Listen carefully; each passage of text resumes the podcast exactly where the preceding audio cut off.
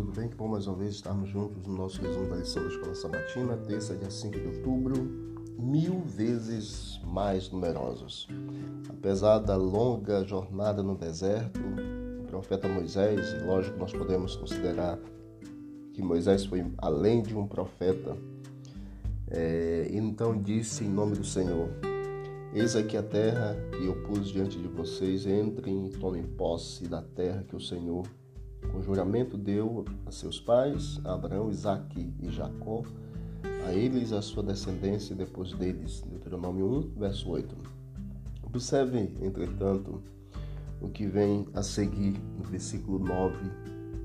Nesse mesmo tempo eu vos disse: Eu sozinho não poderei levar-vos. O Senhor vosso Deus vos tem multiplicado, e eis que, há, que já hoje sois multidão como as estrelas dos céus o Senhor Deus de vossos pais vos faça mil vezes mais numerosos do que sois e vos abençoe como vos prometeu. Em meio às peregrinações no deserto, eles foram abençoados pela graça. Durante 40 anos, tu os sustentaste no deserto e nada lhes faltou. As roupas que eles usavam não envelheceram e os seus pés não ficaram inchados. Número, Neemias 9, verso 21.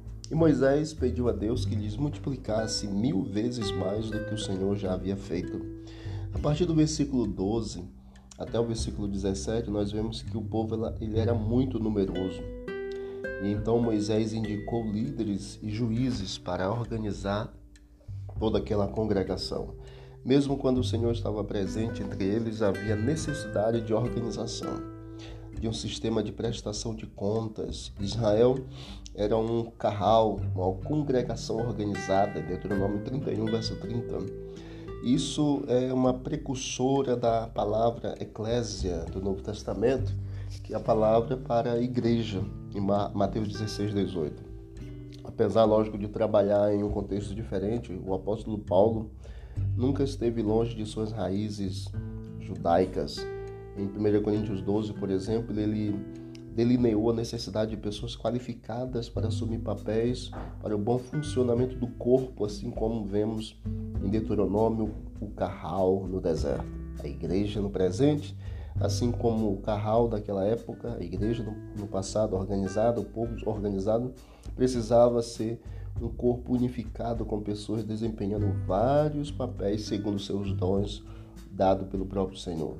Apesar dos protestos de algumas pessoas contra a religião, até porque muitos não queriam organização, a Bíblia, em especial o Novo Testamento, não reconhece outro tipo de igreja além da igreja organizada. Então, mil vezes mais numerosos e com a bênção do céu para ter os líderes e os juízes para organizar o povo, para coordenar o povo juntamente com Moisés. Que Deus abençoe a nossa igreja hoje, nós em pleno século XXI, como igreja organizada. Querido Deus, obrigado pelas bênçãos recebidas até aqui. Continue ao nosso lado. Nos ajude, ó Deus, até o final, em nome de Jesus. Amém. Deus abençoe. Vamos que vamos para o alto e avante. Não deixe de visitar o canal Bíblia em Ação nas plataformas digitais e encontre mais conteúdo para o teu crescimento espiritual. Deus abençoe. Para o alto e avante.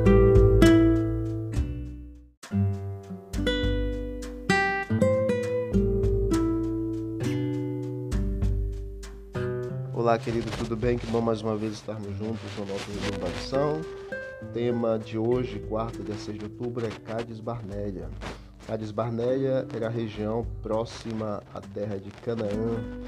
E aqui nós vemos exatamente quando o povo de Israel recebeu com incredulidade, com murmuração, o relatório dos espias que foram olhar a terra de Canaã, a terra prometida. Eles temeram em vez de confiar em Deus. Por isso, diz a Bíblia, em Números 14 e também Deuteronômio 1, que eles vagaram pelo deserto durante 40 anos. Interessante é que nós vemos em Números 14, verso 11 a 20, Moisés intercedendo mais uma vez para com Deus, diante de Deus, para com a rebeldia do povo, a murmuração e Moisés intercedendo. E o argumento que Moisés usou para com o Senhor, para que não destruísse o povo, foi o argumento de que o povo deveria glorificar a Deus e que Deus deveria ser glorificado em seu povo. Pense no que Moisés disse a Deus: se fizer isso, como aparecerá aos olhos dos egípcios e das outras nações? Esse ponto é importante, pois tudo que Deus queria fazer com Israel não era apenas o bem desse povo, mas da humanidade toda. A nação de Israel deveria ser uma luz para o mundo, testemunha sobre o amor, sobre o poder, sobre a salvação encontrados em Deus, não exíguos sem valor. Porém, como Moisés disse, se o Senhor acabasse com esse povo, o que aconteceria? As nações iriam dizer, como diz em Números 14, verso 16, visto que o Senhor não conseguiu fazer este povo entrar na terra que ele prometeu com juramento, matou-os no deserto. O relato contém um tema encontrado na Bíblia. Deus deve ser glorificado em seu povo. A glória, a bondade, o amor, o poder divinos devem ser revelados em sua igreja.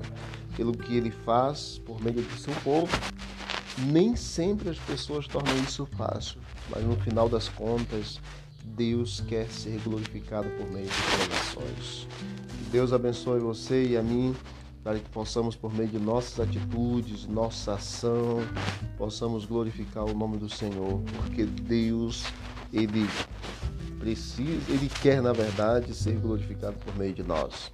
E que assim possamos fazer para podermos glorificar o nome do Senhor em tudo, em tudo que nós fizermos. Vamos orar? Querido Deus, obrigado, Pai, pelas lições aprendidas em Números 14 e também Deuteronômio capítulo 1.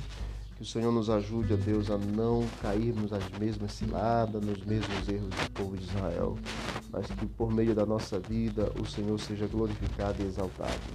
É o que nós pedimos em nome de Cristo Jesus. Amém. Deus abençoe. Não deixe de visitar é, nas plataformas digitais o canal Bíblia em Ação e vamos que vamos para o alto e avante.